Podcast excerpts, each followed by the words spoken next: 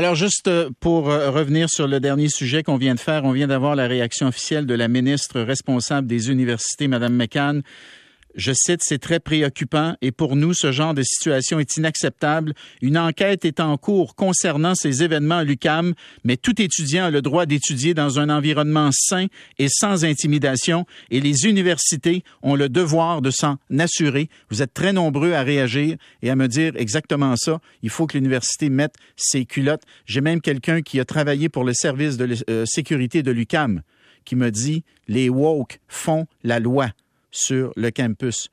Le groupe de woke fait la loi, me dit cette, euh, cette personne qui a travaillé au service de sécurité de l'UCAM. On va parler poulet maintenant, parce que je regarde avec intérêt euh, ce reportage de la Semaine verte signé Julie Vaillancourt, et j'y apprends que la Fédération des producteurs d'œufs du Québec va changer son vocabulaire, sa manière de faire. On ne parle plus de poulet en cage, mais bien de poulet en logement.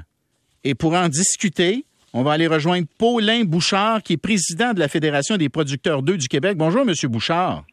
Bon midi, M. Drainville. Bon. Honnêtement, tu entends ça, là? Des poulets en logement, puis là, tu te dis, eh boy. C'est, c'est, c'est, me semble, c'est, me semble que ça sonne faux un peu, là, mais c'est quoi des poulets en logement? C'est quoi des poulets en logement? Euh, tout d'abord, vous dire, ça nous fait un peu rire d'entendre ça. Nous, nous aussi, il euh, n'y a pas de mot d'ordre pour qualifier euh, la façon qu'on va décrire comment on s'occupe de nos oiseaux là, sur une ferme. par contre, des poulets, des poules, on parle de poules pondeuses dans mon cas, là, pour, pour préciser. Mm-hmm. C'est que les producteurs, de, depuis quand même très longtemps, là, se sont donné des, des codes de bonne pratique.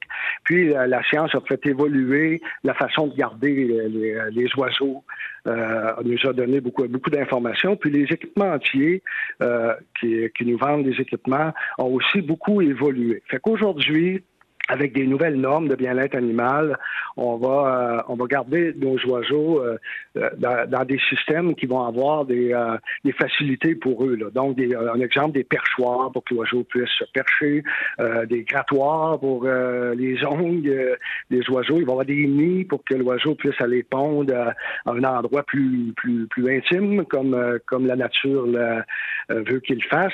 Donc, c'est pour ça qu'on va on va appeler de ça des systèmes de logement, mais il euh, n'y a pas, euh, pas de, de, mot d'ordre à savoir comment on va les appeler. on essaie tout simplement de, décrire la situation du mieux qu'on peut là, pour la bonne compréhension des consommateurs. OK.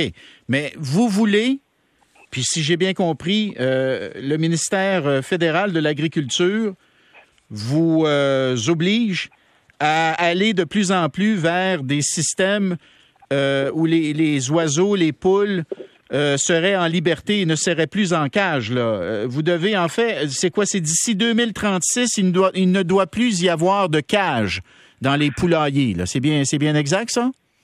Ben, dans le fond, là, que, de quoi on parle, c'est que ici au Canada, les producteurs se sont ont, collaboré finalement avec euh, beaucoup de, chercheurs, euh, des vétérinaires, euh, mhm. avec un comité pour établir un code de bonne pratique. Établir, pour accompagner le producteur en, en, fin de compte, là, à savoir quelles étaient les meilleures pratiques là, pour que l'oiseau soit bien, puis en même temps là, de, de, respecter la capacité de payer des gens là, euh, euh pour, au, niveau du produit, puis euh, rencontrer plusieurs autres attentes sociétales là, comme, euh, comme, on, connaît le développement durable puis l'environnement.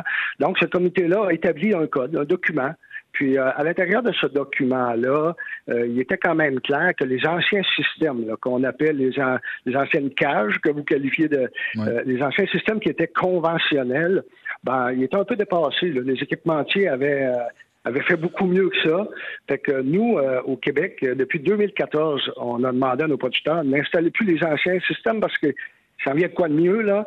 Puis, euh, puis depuis 2017, 2017, le Code de bonne pratique recommande une transition des anciens systèmes vers des, systèmes plus évolués, là, puis mieux adaptés pour les oiseaux.